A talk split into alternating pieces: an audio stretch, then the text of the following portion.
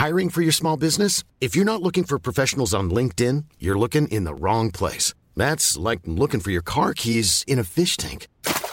LinkedIn helps you hire professionals you can't find anywhere else, even those who aren't actively searching for a new job but might be open to the perfect role. In a given month, over 70% of LinkedIn users don't even visit other leading job sites. So start looking in the right place. With LinkedIn, you can hire professionals like a professional. Post your free job on linkedin.com slash people today.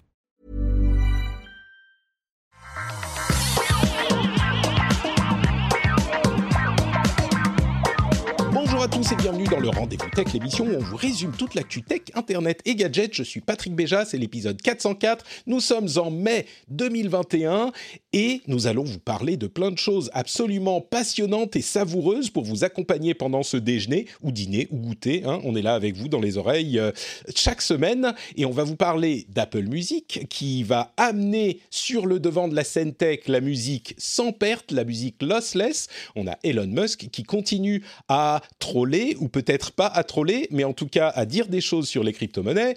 On a des rumeurs sur Google I.O. qui est euh, ce soir, donc on va pas en parler trop longtemps non plus, mais aussi sur les prochains téléphones Pixel de Google. On a également euh, des clarifications sur la politique de WhatsApp qui est en train de changer et plein d'autres sujets, des suites de Darkseid et AXA, c'est presque des noms de euh, méchants de Star Wars par exemple, et plein d'autres choses encore, mais je ne suis pas tout seul pour vous parler de tout ça. Je suis très heureux de recevoir, bah, comme tous les mois, Marion dans l'émission. Comment ça va, Marion? Bonjour à tous. Euh, bah écoute, ça va très bien. Je suis ravie euh, d'être présente et on a des sujets particulièrement intéressants aujourd'hui euh, et variés. Donc euh, hâte de rentrer dans le cœur du sujet. on a, ils ont bien timé leur truc chez Apple hein, pour l'annonce de Apple Music lossless à haute qualité, juste quand tu es dans, dans l'émission. C'est très gentil de leur part.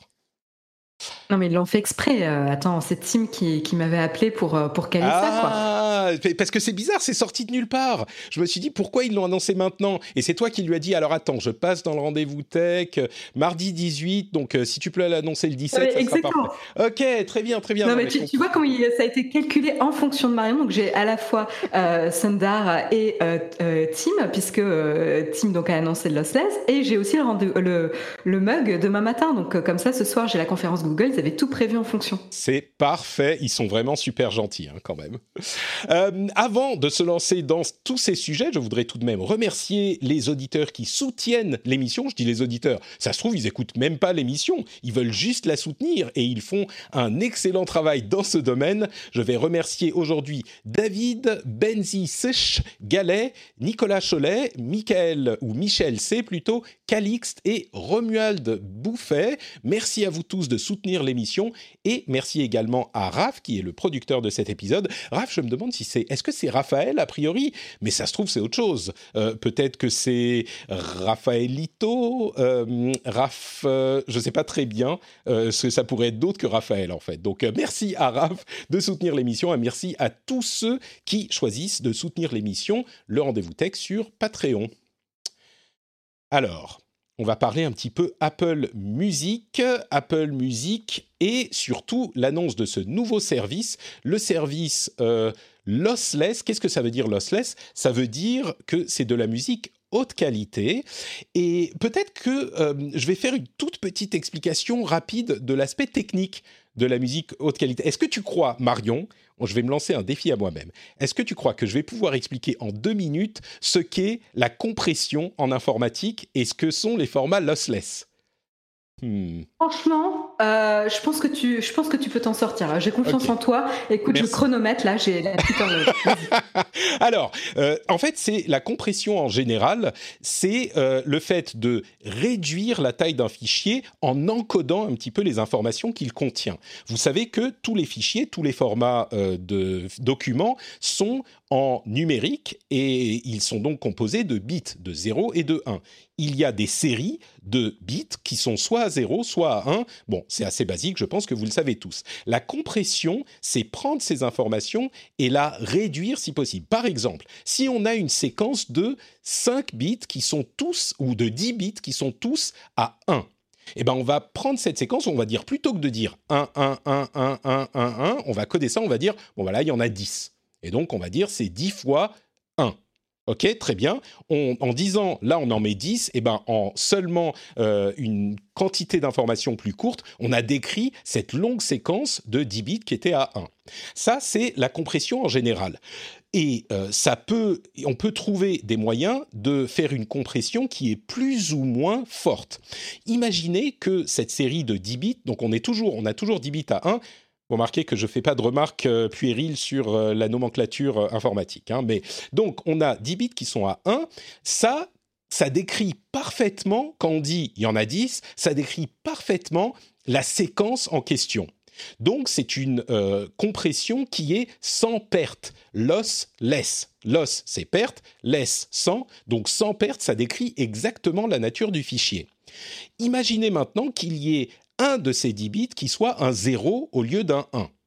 Et on a deux choix à ce moment. Soit on rallonge la description, on va dire, bon, il y a 5 1, 1 0 et puis 4 1. Donc ça devient beaucoup plus compliqué à décrire. La compression va être toujours compressée, ça va être plus court de le décrire comme ça que d'énumérer chaque bit un à un, mais ça va être quand même plus volumineux que si on avait dit, euh, bah on a, que, la version où on avait euh, simplement, on a 10 bits qui sont à 1. Ok, très bien. Sauf que on peut également se dire, bon, franchement, il y a un seul bit qui est à 0, parmi ces 10 bits qui sont à 1, on va faire comme si on ne l'avait pas vu et on va dire que c'est quand même 10 bits à 1. C'est-à-dire que si on avait pris la version juste avant et qu'on avait décrit en disant 5 bits à 1, 1 bit à 0, 4 bits à 1, c'était toujours lossless. On décrit exactement le fichier en question. Et eh bien là, si on dit on va oublier le 0 au milieu, on va faire comme si on l'avait pas vu euh, et on va dire allez, ça va pas c'est pas si important que ça, il y en a qu'un seul, on va quand même dire que c'est 10 bits à 1. Et eh bien là, on a toujours une grosse compression mais elle est plus lossless. On a approximé l'information et donc quand on va euh, décompresser le fichier, quand on va euh, le remettre dans son format initial, et eh ben là il y aura une petite erreur qui s'est glissée, une erreur volontaire parce que ça nous permet d'avoir une compression de fichier plus importante, mais bah, c'est une erreur quand même. Et donc c'est la différence entre les formats lossless et les formats lossy, donc les formats avec perte. Les formats lossless, ils compriment quand même les fichiers, mais sans aucune perte d'information et de description. Les formats lossy, qu'on utilise traditionnellement dans tous les domaines, ou dans quasiment tous les domaines, eh ben, ils compriment beaucoup, et plus ou moins en fonction des paramètres, mais ils perdent un, peu d'information. Parfois, on n'en perd pas beaucoup, parfois, on en perd beaucoup. Et donc, euh, les formats qu'on utilise généralement, c'est pour la musique du MP3 et le format MP3, eh ben, il perd pas mal d'informations. Les musicophiles euh, le savent bien, il y a d'autres types de formats qui compressent, bien sûr, parce que le format euh, CD classique qui est pas compressé, vous savez que ça prend euh, le, la taille d'un CD, donc 600 mégas peut-être pour 70 minutes de musique. Évidemment, en format MP3, 70 minutes de musique, ça va prendre quoi 70 mégas, quelque chose comme ça, donc 10 fois moins. Et eh ben, il y a des formats intermédiaires qui sont compressés sans perte, qui sont moins volumineux qu'un format de CD, voire parfois peut-être un petit peu plus volumineux quand ils sont vraiment, vraiment en haute qualité. Euh, mais il y a aussi les formats avec perte qu'on utilise depuis très longtemps les formats MP3, euh, certains formats AAC qui sont ceux qu'on utilise pour la musique depuis l'avènement de la musique numérique et euh, notamment sur les services de streaming. Donc voilà, la petite leçon, ça a pris beaucoup plus que deux minutes, mais j'espère que ça aura été clair sur ce que sont les formats compressés avec perte ou sans perte. Et maintenant, vous comprenez. Et donc, c'est extrêmement important à comprendre pour vraiment comprendre ce que va offrir Apple. Et eh ben Apple, ils vont ajouter à leur service de musique tel qu'il existe déjà aujourd'hui, leur service de streaming et de téléchargement, des formats sans perte, qui seront plus volumineux au niveau des fichiers. Il y a plusieurs options différentes, mais ils seront euh, sans perte, donc la qualité du son devrait être bien meilleure. C'est un ajout qui est fait sans supplément financier. Donc, euh, vous y avez droit avec votre abonnement Apple Music tel quel, et ça a déjà des répercussions sur le reste de l'industrie, puisque Amazon a annoncé qu'ils intégraient le format haute qualité, qui existe déjà chez eux, à leur abonnement existant pour euh, Amazon Music Unlimited, euh, je crois que c'est le nom du service. En gros, ils ont déjà, eux aussi, suivi la tendance qui a été insufflée par Apple, même si le service d'Apple ne sera présent que à partir de juin. Bon, j'ai beaucoup parlé euh, et je crois qu'il y a beaucoup de gens qui se disent oui, mais attends, la musique, euh, bah, elle est déjà bien. Euh, pourquoi est-ce qu'on a besoin de lossless? Est-ce que c'est vraiment intéressant la haute qualité? Je ne sais pas si Marion, toi, tu es une fan de lossless ou si tu et fais partie de ces gens qui essayent de, de convaincre le monde entier que le lossless et le FLAC et tous ces formats sont bien mieux que notre pauvre MP3 qui massacre la musique et nous massacre les oreilles. Mais qu'est-ce que tu penses de cette annonce d'Apple au niveau de la musique, bien sûr, et puis peut-être plus généralement au niveau de l'industrie? Dis-nous tout. Alors moi je suis pas je suis pas euh, du coup une ayatollah hein, du tout une ayatollah de, de du fil de du lossless et compagnie euh, parce qu'en fait euh, je vais privilégier la facilité d'utilisation et la facilité d'adoption. Je suis un peu biaisé product designer. je trouve qu'il y a une vraie un vrai positionnement bénéfique pour le monde entier de faciliter l'accès à la culture, à la musique euh, mais à, n'importe quoi. Et donc, euh, je vais pas euh, conditionner l'accès à la musique à un casque avec fil et des formats qui sont compatibles lossless. Euh, donc moi, dans mon usage de tous les jours, honnêtement, euh, j'ai euh, des AirPods Pro. après, j'ai un, j'ai, tu vois, j'ai même un casque sans fil là pour pour écouter le, le, rendez-vous tech. mais après, chez moi, par contre, j'ai une installation de bonne qualité, c'est-à-dire je vais avoir un très bon ampli, je vais avoir des très bonnes enceintes et je vais avoir une platine avec des vinyles parce que moi j'aime bien le son des vinyles, etc. Donc là, quand j'ai envie de vraiment de me faire plaisir, je me fais plaisir. Mais dans la vie de tous les jours, je vais adapter la qualité mon usage à un moment T. Quoi.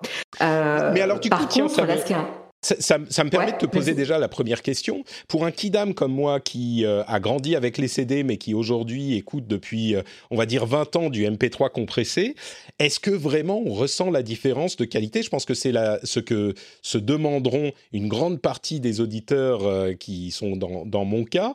Est-ce que vraiment c'est quelque chose de sensible? Quand on passe d'un format compressé comme le MP3 ou le AAC a du lossless de bonne qualité, est-ce que là, tout à coup, genre, on a les oreilles qui s'éveillent et on se rend compte, mon Dieu, j'ai jamais vraiment écouté de musique avant. Est-ce que, ok, c'est pas nécessaire, c'est comme euh, la meilleure, euh, le meilleur appareil photo, c'est celui qu'on a dans la poche. Euh, ce que disaient beaucoup de photographes à propos de, des caméras de, smartphone à, une période où ils n'étaient pas encore de, de si bonne qualité qu'aujourd'hui. Mais est-ce que c'est un petit peu la même chose mais quand même, ah. c'est quand même meilleur quand on a un vrai truc de bonne qualité? En fait, tu as plusieurs euh, critères qui vont euh, impacter ça. C'est euh, à quel point la personne est mélomane. donc, est-ce qu'elle a vraiment un intérêt à faire un effort, un extra effort pour avoir une meilleure qualité? Est-ce qu'elle a éduqué son oreille? Donc ça, ça peut, elle peut ne pas être éduquée ou, avoir pris des mauvaises habitudes, comme toi, Patrick, avec la MP3 dernièrement. Oh, si tu savais, j'ai tellement de mauvaises habitudes tellement. donc voilà, donc tu as, un peu endormi euh, tes, oreilles. Et puis il y a le fait qu'il y a l'âge aussi. Hein. Je suis désolée de te le dire, mais euh, ton oreille, elle rajeunit pas. Et donc, avec l'âge, on entend quand même moins bien. Euh, et si tu vas à beaucoup de concerts, il y a des chances que tu l'aies endommagé aussi. Donc moi, par exemple, c'est mon cas. Donc, donc il y a plein de critères qui rentrent en jeu. Donc après, je dirais plutôt base-toi sur est-ce que tu vraiment, t'as vraiment envie de faire cet effort? Est-ce que tu es Est-ce que tu as envie d'éduquer ton oreille? Et si oui, bah pourquoi pas? Mais si euh, t'as pas forcément envie de, faire cet effort en plus, euh, ça vaut peut-être pas la peine de un euh, t'encombrer euh, d'un équipement qui, qui va être quand même plus encombrant. Si on parle de DAC etc ça veut dire qu'il faut que tu te trimbales un boîtier en plus de ton smartphone et de ton casque ou écouteur avec fil pour le coup. Donc ça va t'encombrer ça va compliquer ton expérience etc donc là c'est vraiment un choix personnel. Il n'y a pas de bonne ou de mauvaise réponse. En fait ça dépend de ton utilisation et, et de à quel point tu es mélomane. Voilà. Donc il n'y a pas il n'y a pas de mauvais profil de, personnes qui écoutent la musique, quoi. Tu, es bien trop, euh, euh, bien trop, accommodante, euh, Marion. Moi, j'espérais que tu que tu me dises, mais non, Patrick, qu'est-ce que ça veut dire? Quel scandale Tu écoutes tout avec des AirPods, c'est lamentable. mais c'est effectivement un truc qui est important à signaler l'équipement est différent. Et d'ailleurs, Apple a euh, confirmé un petit peu par une réponse à une question, ils l'ont pas dit directement et c'était fait un petit peu discrètement, mais ils ont confirmé que les AirPods ne peuvent pas utiliser le format sans perte, le format lossless, qui est le centre de l'annonce euh, d'hier. Il y a le format audio spatial, euh, qui est un format Dolby Atmos, qui, qui fait une spatialisation de, du son, qui là est disponible, mais c'est quelque chose de complètement différent. Comme les AirPods et les AirPods Max utilisent un format Bluetooth euh, compressé et eh bien ils, ne sont pas compatibles avec ce format lossless. Et comme tu le disais, il faut un DAC, donc un Digital Audio Converter, qui est généralement un petit boîtier, euh, un tout petit dongle, on va dire, euh, qui vient se brancher, alors soit sur un port USB, soit sur le port Lightning du téléphone de l'iPhone, et qui là a un port jack, le fameux port jack qu'ils ont supprimé il y a quelques années des téléphones. Alors, je vous rassure, euh, le port jack de base des iPhones à l'époque ne suffisait pas aux vrais euh, musicophiles pour avoir une qualité d'expérience vraiment bonne. Donc euh, le DAC de l'iPhone qui était intégré à l'iPhone à l'époque n'était pas suffisamment bon pour ça. Donc il aurait de toute façon fallu un dongle en plus. Mais pour vraiment en profiter, il faut ce convertisseur et un casque filaire. Donc sur un iPhone, c'est pas juste en branchant euh, votre petit écouteur euh, tout pourri comme euh, le l'AirPod Pro que j'ai tout le temps dans les oreilles que vous pourrez profiter de cette qualité de son. Donc effectivement, c'est un petit peu Exactement. C'est ce que tu as dit, la complication, elle est à tous les niveaux. Elle est dans le, format des fichiers que tu dois avoir à l'origine, dans euh, l'appareil qui va euh, les héberger, la connectique, euh, le LDAC, et ensuite l'équipement que tu utilises pour écouter. Donc il suffit pas de upgrader une partie de la chaîne pour croire qu'on va pouvoir bénéficier d'une qualité lossless. Il faut avoir euh, un équipement et d'ailleurs c'est ce qu'on te dit quand tu t'équipes euh, en audio. Ça sert à rien d'avoir un ampli qui euh, tue sa mère pour voilà, mais en fait il faut avoir juste un, une, cohérence d'équipement dans la gamme qui peut se soutenir les uns les autres et pas avoir un qui est dix fois meilleur et avoir des enceintes pourries à la fin ou avoir un ampli et des enceintes incroyables écouter sur des, avec des fichiers MP3 parce que tu n'auras pas une meilleure qualité que les fichiers MP3. Donc vraiment si vous partez sur cette route, il faut être cohérent dans la gamme et jusqu'où vous voulez aller, euh, et être cohérent sur toute la chaîne d'écoute euh, pour bénéficier en fait de cette qualité euh, lossless. Et, juste pour petite précision aussi, parce que c'est pas Apple a bloqué les équipements pour qu'ils ne soient pas compatibles avec le Bluetooth sur des fichiers lossless, c'est inhérent au Bluetooth en lui-même qui ne pourra pas transmettre un signal de telle qualité que requiert le lossless. c'est-à-dire mm. tout, exactement. Donc, tous les équipements Bluetooth ne sont pas ne sont pas compatibles avec le lossless. Et on a le petit, euh, le petit format euh, homemade de Sony qui est le LDAC, euh, qui permet donc ils l'ont très ingénieusement appelé LDAC, hein, en référence au, DAC, mais ce n'est pas une qualité lossless. C'est aussi loin qu'on peut pousser un format euh, sur un, signal sur un Bluetooth, mais ce n'est pas un format lossless non plus. Bah écoute, euh, c'est en tout cas ce qui est à mon avis le plus important dans cette annonce, euh, au-delà des petits rappels qu'on a qu'on a fait, c'est que une des étapes qui est évidemment une étape hyper importante de l'arrivée de l'avènement de la musique lossless, de la musique vraiment de haute qualité, parce que pour le coup, c'est de la musique de haute qualité, eh bien, elle est maintenant en place, enfin, en juin avec Apple et aujourd'hui avec, euh, avec euh, euh, Amazon, elle est en place. Et donc, la base est maintenant possible. Et je crois que c'est quelque chose d'important pour l'industrie de la musique et pour l'industrie de la musique en ligne, parce que ça veut dire qu'on va plus vraiment revenir en arrière. Alors évidemment, tout le monde ne pourra pas, ne l'utilisera pas tout le temps, parce qu'il y a certaines contraintes, mais je pense qu'aujourd'hui, il sera compliqué pour un service de ne pas avoir cette option, et possiblement de ne pas avoir cette option intégrée à la base pour ceux qui sont équipés. Donc pour moi, c'est un changement important pour l'industrie de la musique, et ça va permettre à beaucoup de gens qui souhaiteront s'équiper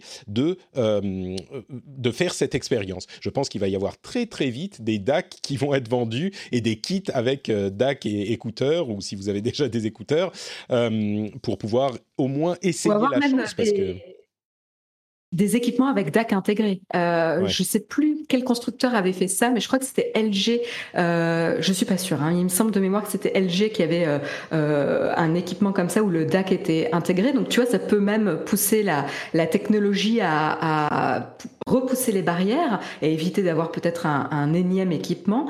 On ne sait pas, hein. mais ce qui est intéressant, c'est que ça a plusieurs impacts. Ça a un impact auprès des artistes, c'est-à-dire que c'est quand même plus euh, euh, flatteur pour les artistes d'avoir leur euh, contenu qui est disponible dans une meilleure euh, qualité. On l'a du côté des réalisateurs qui vont pousser l'expérience cinéma et avec certains critères, bah là on va avoir les artistes de musique qui vont avoir aussi ce, ce bénéfice-là. Il va y avoir le fait que Apple est en train de couper l'herbe sous le pied à Spotify, qui était très certainement, on peut le, on peut faire l'hypothèse en train de concocter un, un plan euh, lossless payant euh, et donc là, on l'a vu déjà avec Amazon. Amazon a très très vite euh, réduit le prix euh, de son prix de, de, son plan lossless à 9,99€. donc en fait, ils se sont alignés avec Apple. Donc là, ils, ils ont quand même fait. c'est un méchant coup qu'ils font à Spotify mais euh, c'est bénéfique pour, j'ai envie de dire, les, les, audio, les audiophiles, donc on va peut-être pas euh, se plaindre de ce côté-là. Euh, et c'est intéressant, peut-être que ça va repousser les limites de l'équipement hardware qu'on a aujourd'hui pour avoir des, innovations sur le sujet. Ouais.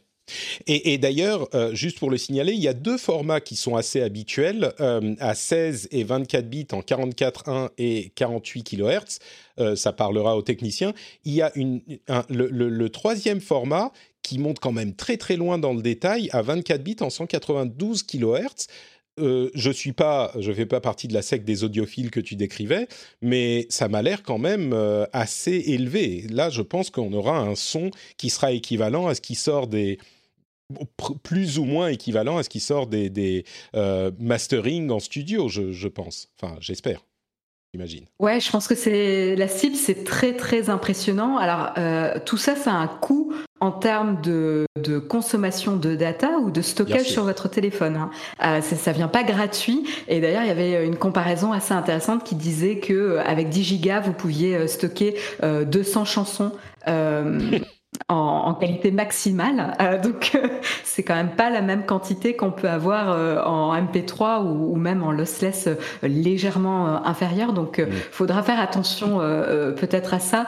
mais, mais après, on a des plans de plus en plus illimités ou avec des, des, plans de data puis, de plus en plus importants. Je pense que c'est le bon moment aussi. Ouais. Et puis, ça leur permettra de vendre des, des iPhones avec plus grand stockage. Mais il y a aussi, donc, comme je Mais disais, oui. des options moins, moins gourmandes. Euh, bon, en tout cas, moi, je pense que c'est vraiment un moment important pour la musique parce que ça fait des, des années, et même, je dirais, une décennie, que la musique et les audiophiles et les musicophiles tournent autour de cette idée de son de bonne qualité, de son lossless. Et là, c'est, à mon sens, la brique, la, le déclencheur qui met en place le fait que, bah, on va plus revenir en arrière.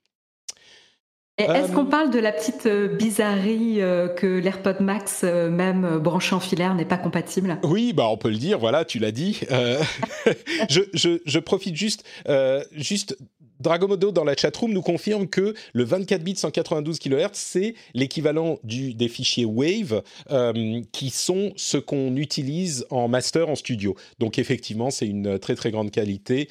Euh, merci Jules. Euh, oui, pardon Mario. Donc les AirPods Max, même en filaire, bah ça marche pas. C'est pour moi ouais. autant les, sans fil, les AirPods, les AirPods euh, Pro, tous ces trucs-là, bon, bah, c'est des tout petits trucs. L'avantage, c'est vraiment le, la praticité plutôt que la qualité. Autant les AirPods Max, ils sont vendus comme super bonne qualité, euh, messieurs, dames. Nous, on fait des trucs super bons. Et même quand on les branche en filaire, on peut pas. Est-ce que c'est parce qu'il n'y a pas de DAC ou tu sais pourquoi? Euh, je, je sais pas, là, je connais pas les, le détail euh, hardware de l'AirPod Max. Euh, je sais pas si c'est un problème hardware ou, ou s'il peut bénéficier d'une mise à jour software, software qui pourrait euh, débloquer ça.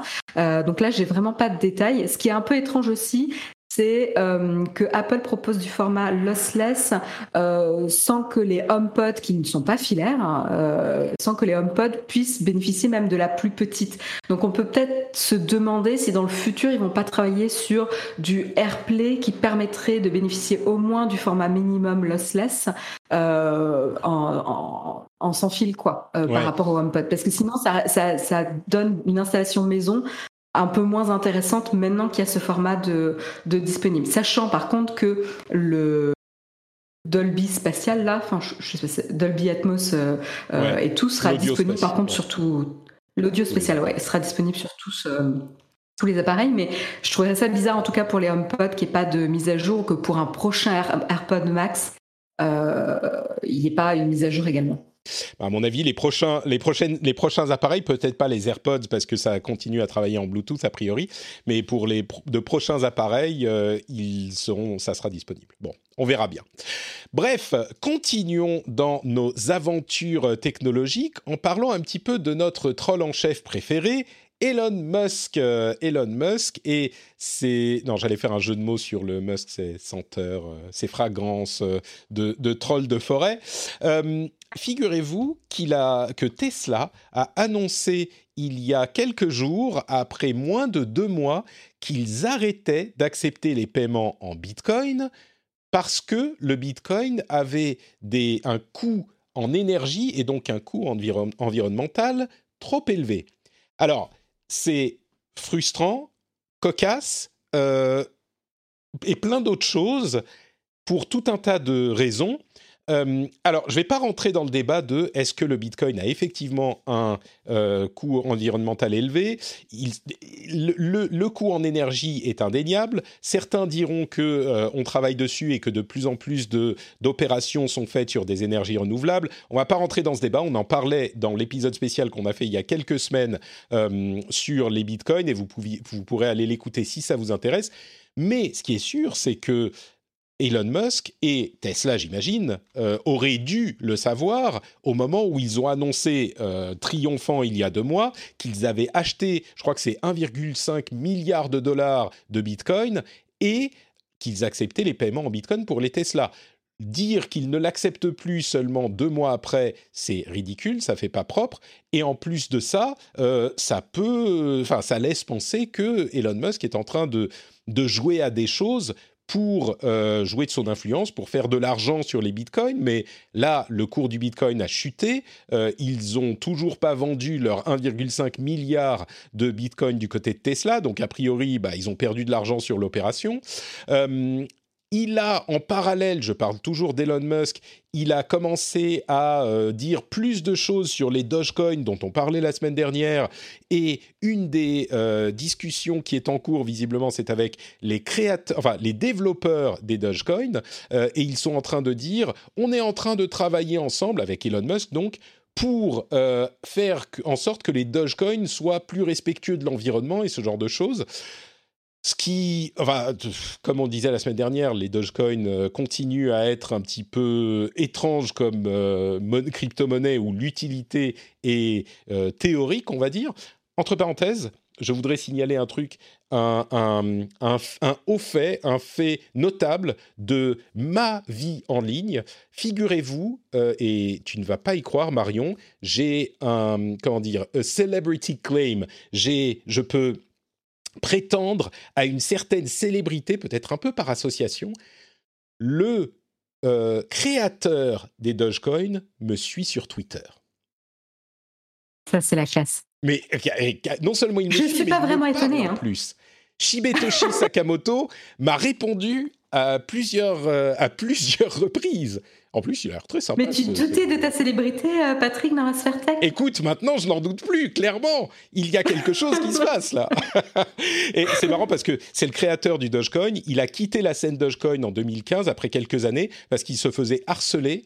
Et euh, il a vendu tous ses Dogecoin. Il a acheté une voiture, si je ne me trompe pas. Il a vendu tous ses Dogecoin en 2015. Et maintenant, il disait, non, mais c'est complètement fou ce qui est en train de se passer, etc. Bref. Et c'est marrant parce que quand ce genre de personne te répond, il y a tout. Vous savez que la scène des cryptos est vraiment pleine de gens très très convaincus et d'opportunités douteuses euh, marketing et business, etc. Quand il m'a répondu, j'ai reçu pendant euh, un certain temps après des messages de personnes qui le suivaient à lui à propos de ah viens voir notre truc de crypto, euh, on a des opportunités à te faire pour te faire gagner de l'argent machin. Bref, la, la vie des gens qui sont très très célèbres comme ça doit être bien différente. Euh, mais, ce qui est intéressant aussi avec euh, l'histoire là de, Tesla et d'Elon Musk, euh, il y a cette histoire aussi de, crédit, crédit carbone ou crédit carburant qui est en train de se passer.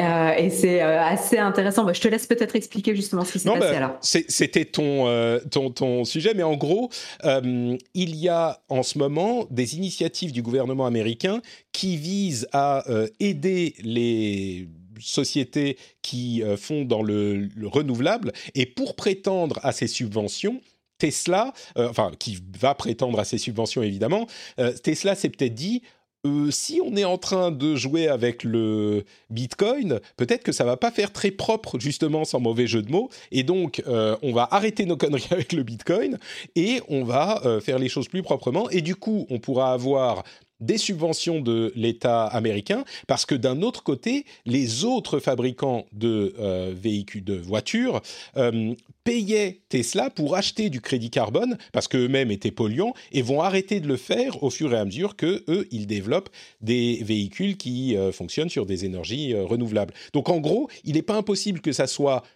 bah, peut-être un troll de d'Elon Musk. Peut-être qu'il est en train d'essayer de jouer avec la monnaie, parce que la monnaie, elle fait du yo-yo à chaque fois qu'il ouvre la bouche ou qu'il ouvre Twitter.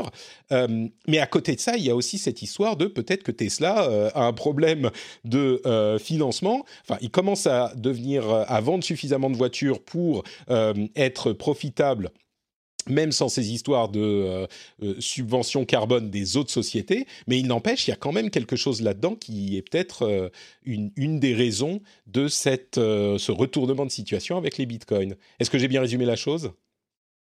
Oui, tu l'as bien résumé, et sachant qu'ils font aujourd'hui une partie de leur business est déjà financée par la revente de crédits carbone, comme tu le disais, à des sociétés automobiles, et qu'ils ont, qui viennent de perdre un de leurs plus gros euh, clients, euh, qui était euh, l'association de PSA et Fiat Chrysler. Ouais. Stellantis, c'est ça, c'est comme ça qu'il s'appelle? Exactement. Exactement. Il me semble que c'est ça.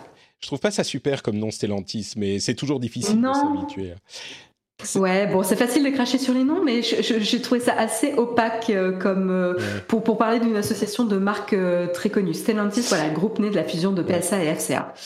Stellantis, ça fait un peu nom d'un vaisseau spatial qu'on aurait imaginé genre dans les années 80 pour un truc des années 2000.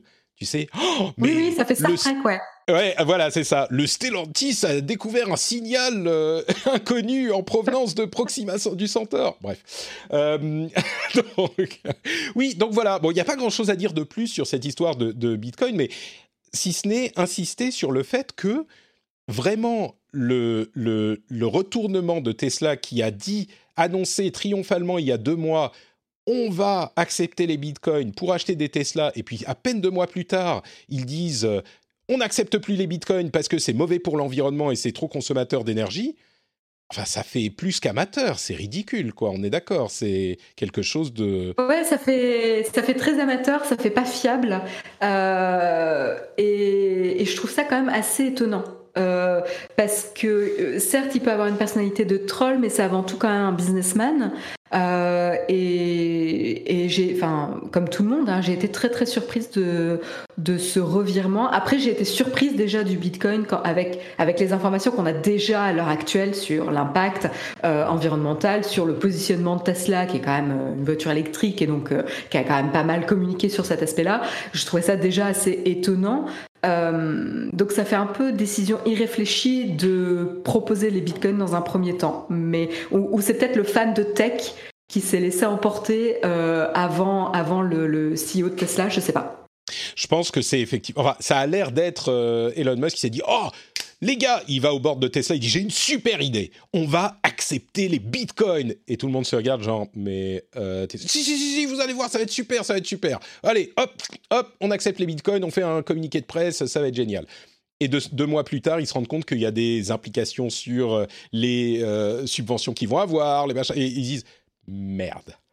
Ok, bon. Alors, ouais, mais alors si t'as personne, si, si personne justement dans l'équipe de Tesla qui est capable de tenir tête euh, quand il y a des idées euh, euh, qui peuvent être très bonnes, hein, mais qui surgissent de nulle part, pour voir un peu les implications, faire un minimum d'investigation, et je veux dire, voilà, je, trouve ça un peu inquiétant.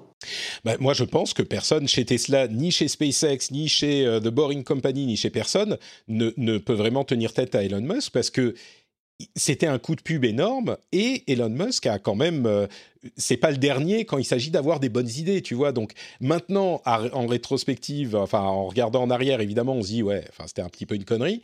Mais sur le moment, c'est difficile de dire non, non, ton idée, celle-là, elle est pas bonne, alors qu'il en a eu 40 euh, qui étaient bonnes avant. Donc euh, je sais pas. Lolilol dit dans la chatroom, ça fait manipulateur. C'est vrai, c'est ce que se disent beaucoup de gens, ça fait manipulateur. Mais le problème, c'est qu'on n'a pas vraiment euh, idée de dans quel sens ça lui serait bénéfique. Et c'est pour ça qu'on parle de troll ou d'inconsistance ou d'inconscience presque. Parce que Tesla a acheté 1,5 milliard de bitcoin, ils ont perdu 30% de leur valeur à l'annonce euh, de, de, Parce que tout le monde a peur qu'ils revendent leur bitcoin en fait, et que donc ça fasse chuter le marché.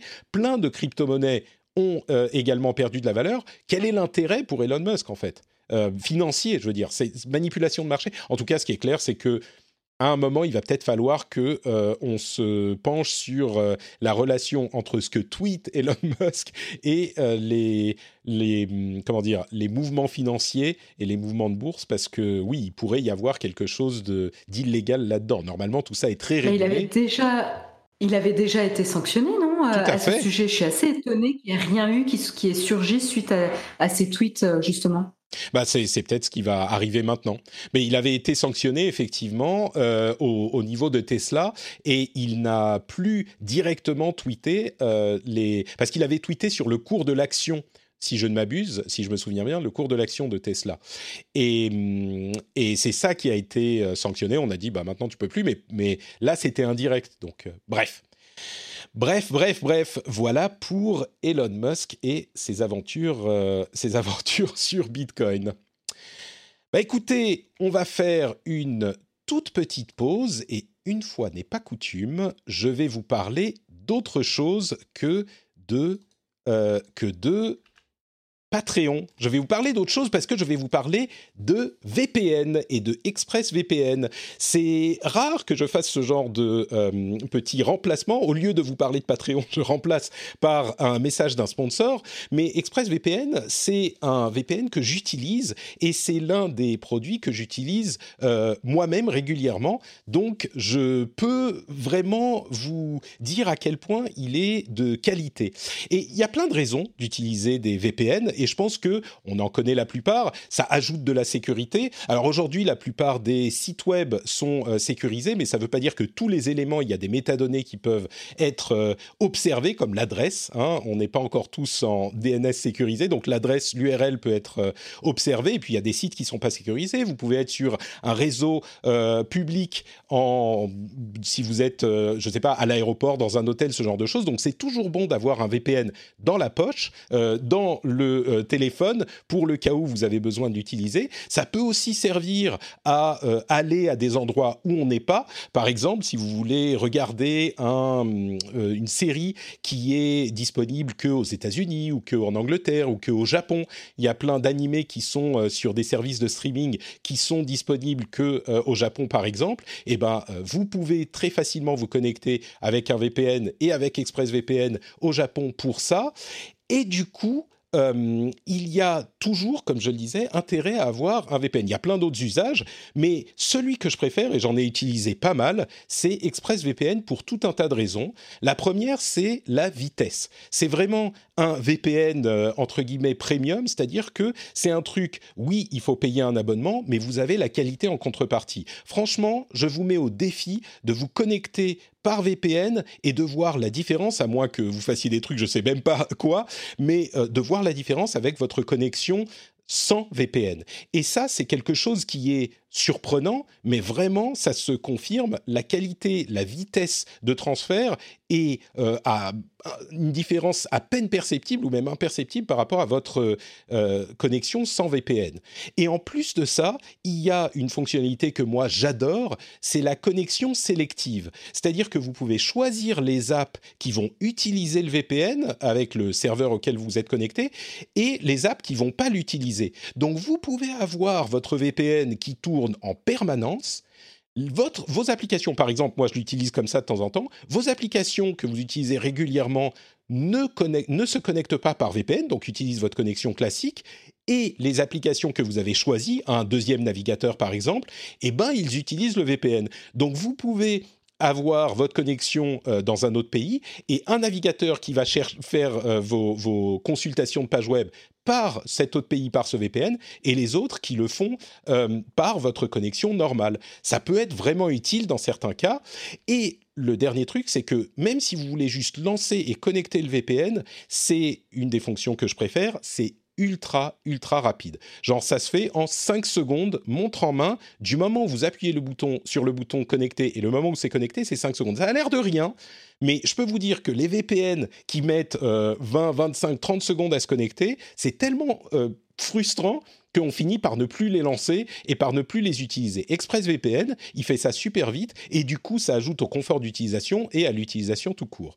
Bref, si vous avez besoin d'un VPN, je vous encourage à aller regarder du côté d'ExpressVPN et en plus de ça, vous pouvez utiliser l'URL qui euh, indique à ExpressVPN que vous êtes venu de ma part, c'est expressvpn.com/rdvtech et euh, bah, vous pouvez avoir un abonnement euh, d'un an avec trois mois gratuits. Donc c'est une petite promo, vous en profitez, moi j'en profite aussi.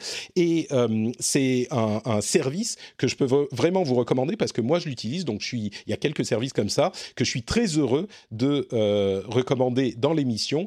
Donc, euh, je vous en parle ici et j'espère que ça vous servira. Si vous avez un, besoin de VPN, euh, je vous recommande vraiment ExpressVPN, sincèrement. expressvpn.com slash, slash rdvtech. Merci à ExpressVPN et à vous. One size fits all seemed like a good idea for clothes. Nice dress. Uh, it's a it's a t-shirt. Until you tried it on. Same goes for your healthcare. That's why United Healthcare offers a variety of flexible, budget-friendly coverage for medical, vision, dental, and more. So whether you're between jobs, coming off a parent's plan, or even missed open enrollment, you can find the plan that fits you best. Find out more about United Healthcare coverage at uh1.com. That's uh1.com. Hiring for your small business? If you're not looking for professionals on LinkedIn, you're looking in the wrong place. That's like looking for your car keys in a fish tank. LinkedIn helps you hire professionals you can't find anywhere else, even those who aren't actively searching for a new job but might be open to the perfect role. In a given month, over 70% of LinkedIn users don't even visit other leading job sites. So start looking in the right place. With LinkedIn, you can hire professionals like a professional. Post your free job on linkedin.com slash people today. Alors, on continue, on continue l'émission avec, avec quoi donc? Google I.O. et les Google Pixel 6 il y a d'une part des rumeurs sur Google I.O., mais Google, I.O. c'est ce soir. Donc on va en toucher un petit mot quand même, euh, comme d'habitude, pour voir si on sera trompé ou pas. Et puis les nouveaux téléphones de Google qui sont quand même euh, une bonne nouvelle parce qu'on avait peur qu'ils euh, ne fassent pas de nouveaux téléphones. Mais d'abord, sur Google I.O., est-ce qu'il y a des choses qui t'ont intrigué, intéressé, Marion, sur la prochaine version d'Android? C'est Android 12.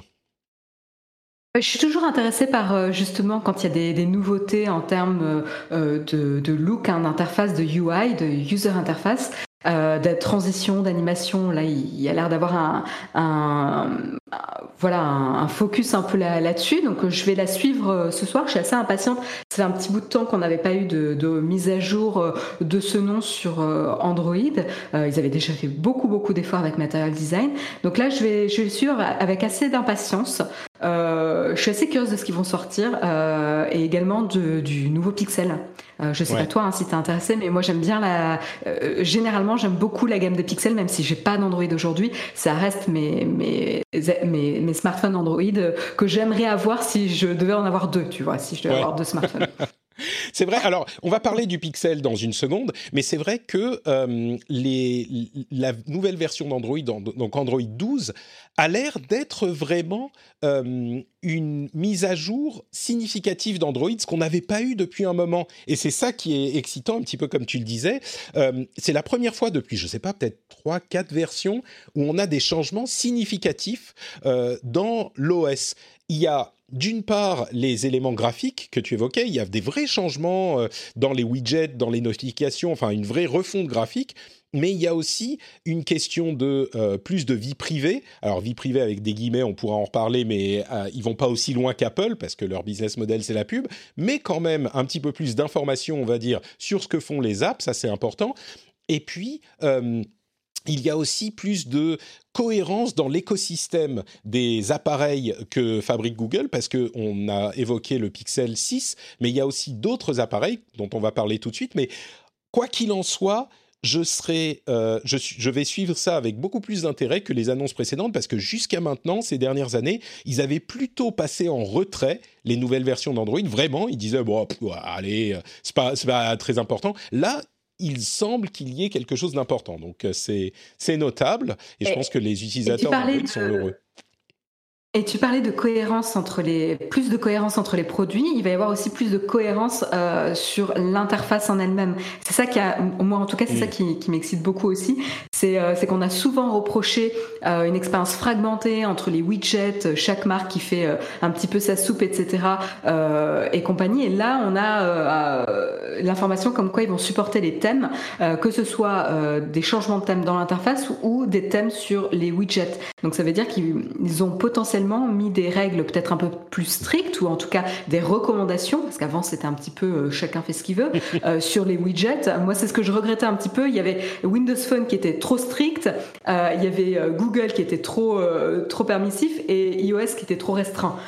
et donc Là, on a un petit peu Google qui, qui se met un peu au bout du jour, un peu comme iOS qui a rattrapé son retard un petit peu avec les, les widgets.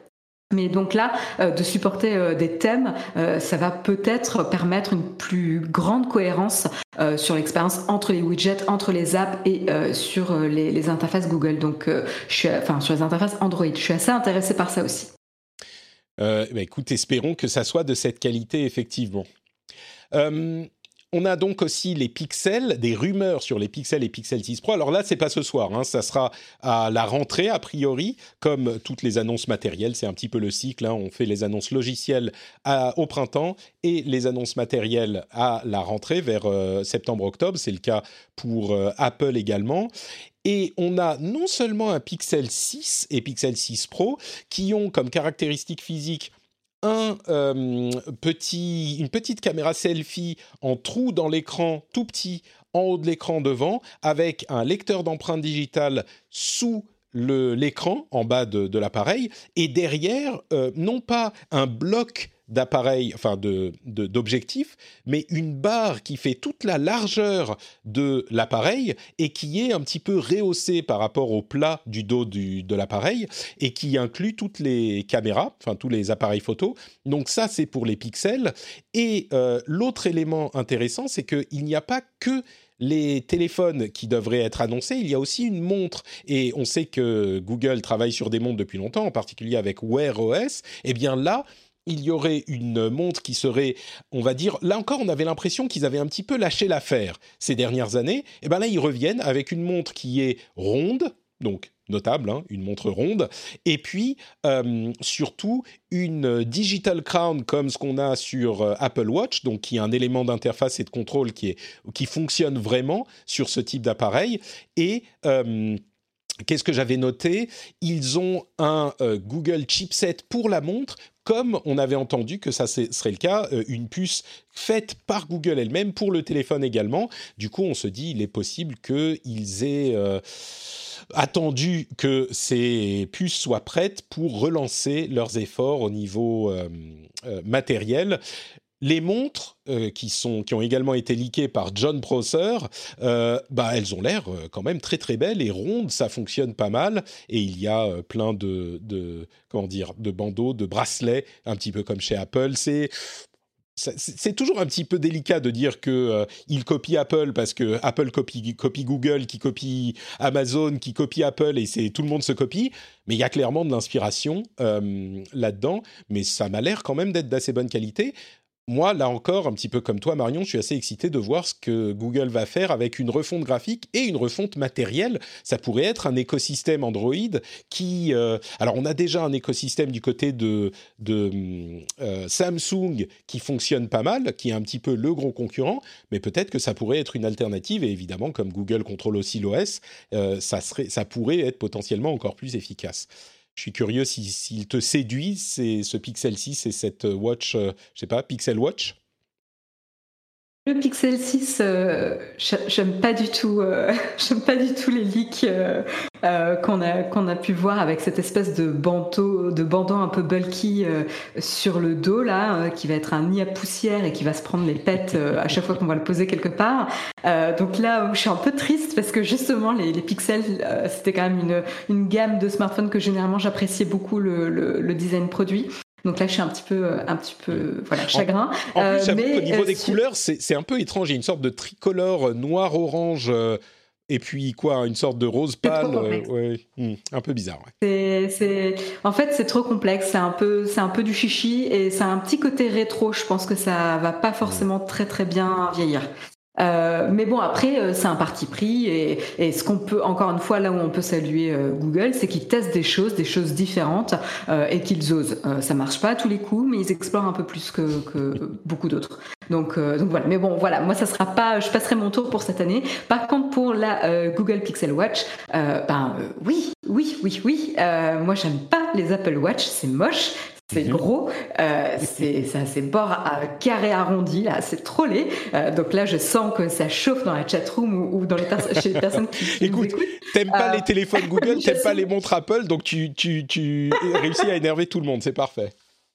Exactement. Euh, mais euh, là, je dois avouer que euh, ce que je peux voir des, des Google Pixel Watch, ça a l'air très intéressant. On revient un petit peu à l'origine de la montre euh, en gardant euh, les, interactions qui fonctionnent bien euh, que, que, Apple a pu trouver avec la, la Digital Crown. donc je suis un, assez curieuse de comment ils vont avoir, comment ils vont gérer les transitions euh, sur un écran de forme ronde, parce qu'en fait c'est vraiment la prise de tête, euh, je trouve, de ces interfaces rondes, c'est les transitions, les animations, les interactions euh, qui sont pas forcément très très fluides. Je suis un peu curieuse hein, de, de, voir euh, comment ils vont gérer ça, donc je vais suivre avec attention ce soir. Euh, bah écoute, pour peut-être qu'ils parleront de Wear OS effectivement, mais on rappelle le matériel, donc les montres et les téléphones, ça sera a priori à la rentrée et pas ce soir. C'est pour ça qu'on passe un petit peu. Oui, il faut patienter encore. Dessus. Euh, quoi d'autre? Alors, je voulais parler un tout petit peu de WhatsApp parce que, comme vous le savez, il y a eu un certain nombre d'articles, enfin de préoccupations sur la politique de données de WhatsApp et la manière dont WhatsApp est en train de gérer l'acceptation des euh, nouvelles euh, conditions d'utilisation. En fait, ce qu'ils font, c'est que ils ont établi des nouvelles conditions d'utilisation et ils ont mis une sorte d'ultimatum à tous les utilisateurs. Soit vous acceptez les nouvelles conditions d'utilisation, soit vous ne pourrez plus utiliser WhatsApp. Peu à peu, les fonctionnalités de WhatsApp vont disparaître. Alors, beaucoup de gens ont pensé, et je vais être très honnête, moi le premier, j'ai pensé que les nouvelles conditions d'utilisation étaient liées au partage d'informations entre WhatsApp et Facebook. Bien sûr, Facebook, maison mère de WhatsApp, euh, qui est dont le revenu vient essentiellement de la publicité, plus de données privées, plus de qualité dans le profil. Alors, je pense qu'il est difficile d'avoir plus d'infos que ce qu'ils ont déjà sur nous sur euh, Facebook, mais peut-être il y a des utilisateurs de WhatsApp qui ne sont pas des utilisateurs de Facebook, ou Dieu sait quoi, qu'ils font d'autres euh, types d'interactions sur WhatsApp, donc que ça les aiderait à faire un profil combiné. Eh bien, en fait, pas du tout. C'est pas ça que couvrent les nouvelles conditions d'utilisation. Et un article très bien écrit de Chloé Wattier, notre amie, sur euh, Le Figaro, qui explique de quoi il en retourne. Ce n'est pas donc un partage de euh, données avec Facebook, mais un partage de données, enfin une suspension du chiffrement pour vos communications avec les sociétés avec lesquelles vous communiquez déjà sur WhatsApp. Donc c'est dans le but d'augmenter les interactions euh, de commerce avec les sociétés avec lesquelles vous interagissez sur WhatsApp, ce qui nous concerne peut-être un petit peu moins euh, en France et en Occident en général, mais qui est très très présent dans d'autres pays du monde. Il y a beaucoup de sociétés, de petits commerces, de gros commerces qui font leur business sur WhatsApp. Je vous passe les détails, mais c'est vraiment vraiment commun. Et donc ils veulent faire en sorte que euh, vous puissiez plus facilement avoir les informations sur votre votre communication, vos discussions et les envoyer à la société en question. C'est automatisé, hein, bien sûr. Et donc, ils veulent suspendre la, le chiffrement de cette conversation pour que la société puisse avoir les informations de votre conversation et donc puisse vous servir plus efficacement. Alors, on peut décider si oui ou non c'est une pratique acceptable ou pas. Je vous laisserai décider de la chose et il faudrait peut-être plonger un petit peu plus dans les détails pour avoir le fin mot de l'histoire. Mais je tenais à le mentionner parce que beaucoup de gens pensent que ça a à voir avec Facebook, alors qu'en fait, pas du tout. Ça a à voir avec le chiffrement et le commerce. Donc, au moins comme ça, vous saurez. Ouais, puis euh, c'est, euh, enfin, euh, il faut, faut pas être naïf. Hein, les, les, les, professionnels ou les sociétés vont avoir besoin d'outils tiers pour gérer leur communication et leurs relations clients sur WhatsApp. et si vous voulez qu'on vous réponde en temps et en heure, qu'on vous donne un service de qualité, WhatsApp va peut-être pas développer tous les outils pour les commerçants, mais va laisser l'accès à des professionnels dans le secteur. Et donc, du coup, pour pouvoir faire ça, il faut donner accès aux données, donc lever, le, chiffrement. Ce qui est très compliqué, je trouve. En termes de communication, et on voit là qu'ils se sont vraiment pris un mur euh, avec, euh, avec la manière dont ils ont communiqué cette mise à jour, c'est qu'il faut comprendre que tes communications avec des personnes sont chiffrées, mais les communications avec des sociétés euh, sont, ne sont pas chiffrées. Donc ça devient un peu compliqué en termes de proposition de valeur pour WhatsApp et, euh, et, et, comment se positionner en, par rapport à la concurrence. Quoi. Je ne sais pas ce que tu en penses, mais c'est bah, pas très très clair. Quoi. Mais d'ailleurs, la concurrence a, vu une explosion totale de leur nombre d'installations, euh, que ce soit pour Telegram et Signal, qui sont les deux concurrents principaux. Euh, et, ils ont vu une explosion du nombre d'installations qui est monumentale. Euh, cet article de Sensor Tower, qui est un cabinet d'analyse, parle de 1200% d'augmentation. Bon, c'est clairement un but différent. Telegram et Signal sont dédiés à la communication en message direct. Euh, WhatsApp, comme le dit, je crois que c'était Guillaume dans la chatroom, se destine à devenir WeChat. Euh, Zuckerberg ne s'en cache pas. Il avait déclaré il y a peut-être deux ans maintenant que le futur des réseaux sociaux n'était plus exactement les réseaux sociaux tels qu'on les connaît aujourd'hui, mais des apps de messages directs étendus tels que WeChat qui ont un succès énorme en Chine. Euh, et on peut, peut, penser à Line aussi, c'est des applications qui fonctionnent très très bien en Asie et qui sont beaucoup plus que des applications de messages messagerie directe, qui font aussi bah, tout ce qui est euh, commerce. Il y a des mini-apps qui peuvent s'installer dans l'app elle-même. Enfin, il y a énormément de choses. Et bon, donc euh, voilà, c'est pas très surprenant qu'il aille dans cette direction. Moi, j'avoue que autant je... Oui, vas-y. C'est pas juste pour rebondir sur ce que tu dis, c'est pas surprenant d'aller dans cette direction, sachant qu'en plus Instagram va aussi euh, largement dans cette direction. On est quand même parti d'une plateforme qui était dédiée aux personnes fans de photos, euh, etc., pour aller vers une plateforme qui évolue vers du principalement euh, du, commerce, quoi. Mm. Et ça fonctionne extrêmement bien. Euh, c'est assez redoutable. Hein. Même moi, je me, je me, laisse prendre au jeu. Je suivais principalement des artistes au début. là, je peux vous dire que je me fais assaillir par les marques, mais des marques que j'apprécie, hein, mais par les marques, des produits, etc. Et, et j'ai l'impression en fait d'avoir une expérience publicité partout parfaitement euh, intégré et personnalisé. Après, la, question, c'est est-ce que c'est est-ce que c'est ce que je recherche sur du long terme ou pas? Bon, bah ça, c'est une question que chacun doit, doit répondre pour lui-même. Hein, mais, euh, mais voilà, donc euh, il y a vraiment une cohérence de stratégie aussi du côté de, Facebook. et pour avoir fait l'expérience justement de communiquer avec une société sur WhatsApp, ça fonctionne très bien. Mm-hmm. C'est assez pratique. Tout à fait. Euh, le, truc que je dirais sur ça, c'est que je comprends le tollé que ça provoque, mais en même temps, euh, j'allais dire, bah, on n'a qu'à aller ailleurs, et c'est ce que font beaucoup de gens avec Signal ou Telegram. Euh, je comprends que on a déjà notre réseau social, notre réseau familial qui est établi sur WhatsApp, et déjà c'est difficile de passer de Facebook Messenger pour certains à WhatsApp. Alors leur dire ensuite qu'il faut passer sur euh, Signal ou Telegram, euh, c'est compliqué. Mais en même temps, euh, je ne sais pas, est-ce que c'est une prise d'otage de WhatsApp qui dit bah maintenant vous n'avez pas le choix, vous faites comme ça et on vous a bien appâté avec notre service super cool et maintenant donc il faut faire comme ça et donc c'est un petit peu bah, comme je disais une prise d'otage ou est-ce que c'est juste bon bah ils décident de faire ça et si on n'est pas d'accord, bah on peut partir. On, voilà, ça, ça, n'est pas euh, problématique de se dire, euh, bah, ils changent leurs conditions d'utilisation, donc on se barre. Et moi, je suis plutôt du côté de, bah, on change les conditions d'utilisation, donc on se barre, mais peut-être que je suis moins impliqué et toute ma vie n'est pas sur WhatsApp, ou plutôt mes amis qui sont sur WhatsApp se sont transférés déjà sur Signal, qui est encore plus euh, transparent au niveau de la sécurité que Telegram. Donc euh, ça me dérange moins, on va dire, mais peut-être que certains sont trop impliqués dans leur euh, dans WhatsApp pour être pour que ça soit un choix facile.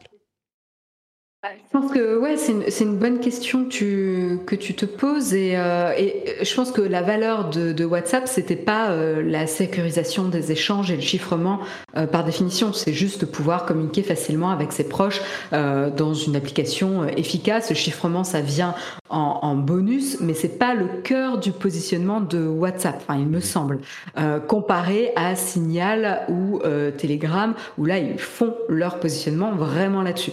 Et le problème avec avec le chiffrement ou euh, les, les, personnes vraiment à cheval sur la privacy, c'est que ça reste une niche. Qu'on le veuille ou non, euh, c'est un petit groupe de personnes qui va vraiment avoir euh, un intérêt ou, vraiment qui va vouloir vraiment faire attention à ça. ça va être limité en termes de, de groupe de personnes. Or, Facebook vise la croissance, le revenu, et donc ils vont développer des fonctionnalités qui va, qui va leur permettre de développer ça. Et donc le commerce est une route tout à fait euh, logique dans la stratégie de Facebook et toute tracée. Euh, là, moi non plus, je pense pas que Facebook euh, essaye de prendre en otage les gens. C'est une évolution logique du, du produit. Et s'ils veulent répondre aux besoins des, sociétés, ils sont obligés de passer par là. Donc en fait, est-ce que c'est les sociétés qui prennent en otage Facebook ou Facebook qui prend en otage ses utilisateurs? C'est un peu tout. Et de nombreux produits utilisent cette stratégie. Hein. Si à un moment donné on n'est pas satisfait, on change de produit. Mais, euh, mais là, il n'y a pas de. Enfin, j'ai pas l'impression, en tout cas moi de mon point de vue, qu'ils enfreignent euh, des règles de privacy euh, vis-à-vis des, des, utilisateurs, parce qu'en fait c'est très clairement limité aux échanges de sociétés. C'est pas pour le bénéfice de Facebook directement, c'est pour euh, l'utilisation au niveau euh, des sociétés. Euh, et, et, donc en fait là, j'ai l'impression que ça se, ça se justifie en tout cas. Et, et j'ai aussi l'impression qu'on est biaisé avec un, un, un, biais négatif dès que Facebook fait quelque chose. Je crois oh mon Dieu, ils essayent de, nous, qui... de ouais. nous avoir. Voilà il y, a une, il y, a une, confiance qui a été brisée dans les différents scandales, et à raison, hein, dans les différents scandales qui se sont passés.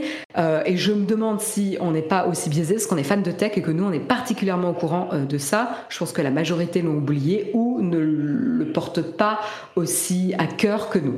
Voilà.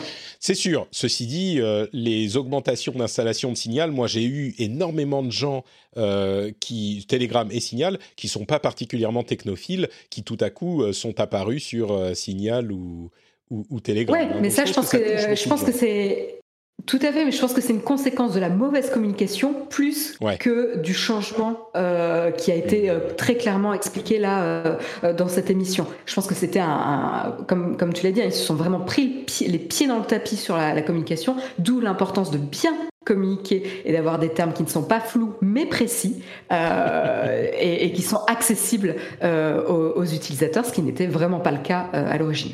Tout à fait.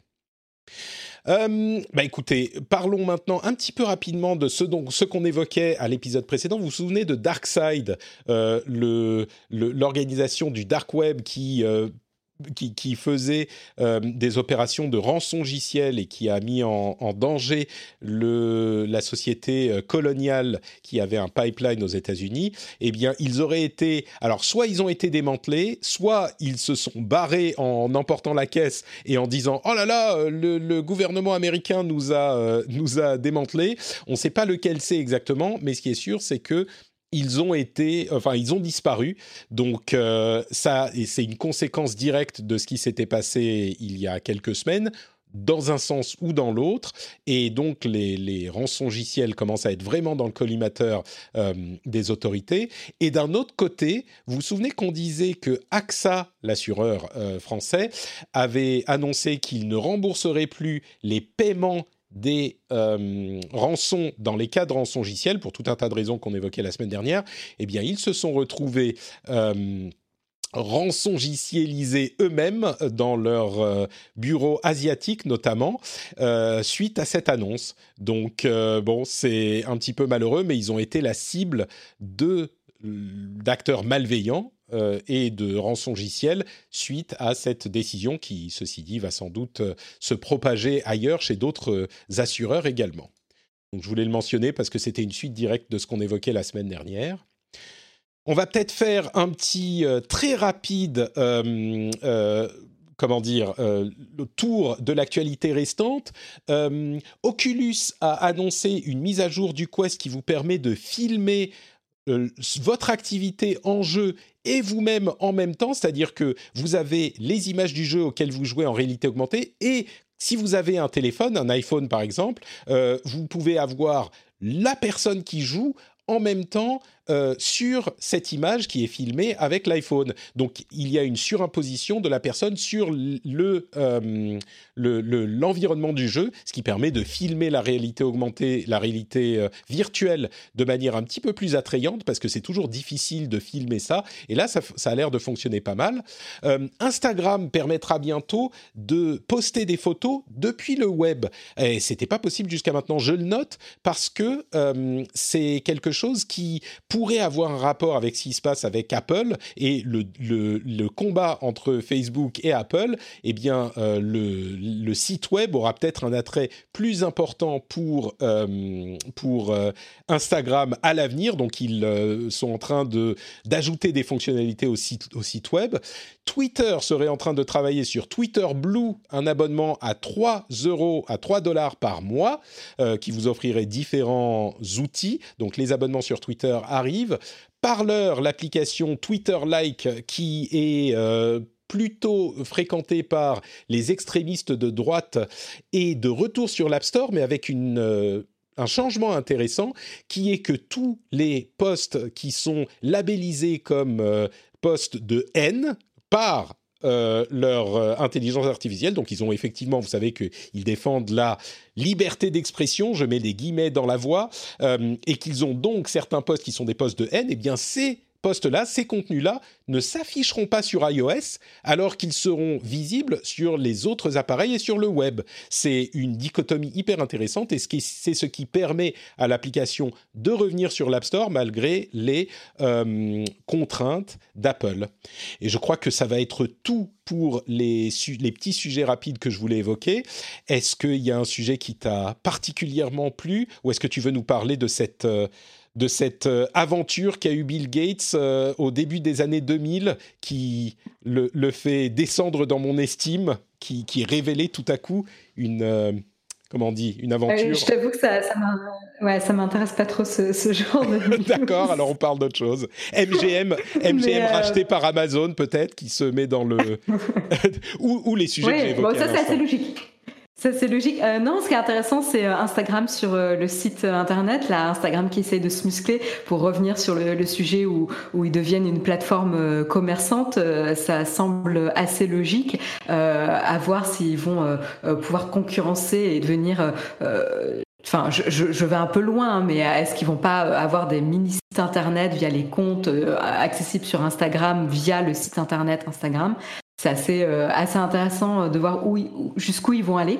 Euh, bah, ce qui est sûr, euh, c'est que ça, très chouette. ça pourrait être un moyen de se donner une porte de sortie si les choses se dégradaient avec Apple. Je pense que, en tout cas, moi, je le lis un petit peu comme ça. Peut-être que je, j'extrapole un peu trop. Ouais, peut-être aussi, peut-être. Et puis après, bon, bah, Twitter et, les abonnements Twitter, euh, curieuse de voir euh, euh, comment ça va se passer là concrètement. On voit de plus en plus de choses qui, qui arrivent sur Twitter et, j'ai plutôt hâte de les tester, en fait. Toi, tu, tu, te sens de, de t'abonner? Est-ce que tu, tu te verrais faire ça? Est-ce qu'il y a des, des personnalités sur Twitter où tu te verrais t'abonner? Alors, c'est compliqué parce que là, ça a l'air de. C'est pas un abonnement à des personnes. C'est un abonnement à Twitter qui te donne des fonctionnalités comme un undo tweet, par exemple, qui te donne 10 secondes pour, euh, euh, avant d'envoyer le tweet, pour euh, l'éditer, ce genre ah de oui, choses. Donc, c'est là encore un autre, c'est un truc qui est en rumeur. J'étais hein. resté sur plutôt, plutôt le modèle Substack, ouais, en effet. Mais alors, pour répondre à ta question, pourquoi pas Il y a des gens, si ça m'apporte une certaine valeur, Twitter est quand même un réseau social sur lequel je passe énormément de temps, si ça m'apporte une certaine valeur, je peux tout à fait imaginer m'abonner à des, des utilisateurs qui euh, donnent des informations intéressantes ou peut-être pour les soutenir. Moi, il y a des analystes que je suis euh, depuis très longtemps qui ont déjà une valeur énorme, en particulier dans le domaine du jeu vidéo. Je pense à des gens comme euh, Daniel Ahmad ou Benji Sales ou notre notre ah j'ai Oscar Lemaire local que je, je voudrais bien soutenir. Donc peut-être oui, c'est tout à fait possible. Je dis pas non, on va dire. Ça dépendra de ce que c'est exactement. Eh bien, écoutez, je pense qu'on arrive au terme de cet épisode. Un grand, grand merci à Marion pour ton accompagnement dans toutes ces discussions. Est-ce que tu pourrais nous dire où on peut te retrouver sur Internet? Bah, Bien sûr, vous pouvez me retrouver sur Twitter au compte Aisea Design et puis tous les mercredis matins sur Twitch sur la chaîne Naotech QG pour l'émission Le Mug. Merci beaucoup Marion. Pour ma part, c'est Note Patrick sur Twitter, Facebook et Instagram. Je suis également euh, disponible sur Twitch et tous les liens sont sur notepatrick.com. N'oubliez pas que vous pouvez soutenir l'émission sur euh, patreon.com/rdvtech. C'est extrêmement important, même si la publicité est un bon complément de revenus. Et euh, d'ailleurs, n'oubliez pas que vous pouvez aller sur expressvpn.com/rdvtech c'est un bon complément de revenus, mais l'essentiel des revenus est tout de même celui que les auditeurs font directement à euh, à l'émission. Et si c'est le cas, vous aurez une émission sans pub et avec des bonus, donc patreon.com/slash rdvtech pour ceux qui le souhaitent. Je vous remercie de nous avoir écoutés et je vous donne rendez-vous dans une semaine pour un nouvel épisode. Ciao ciao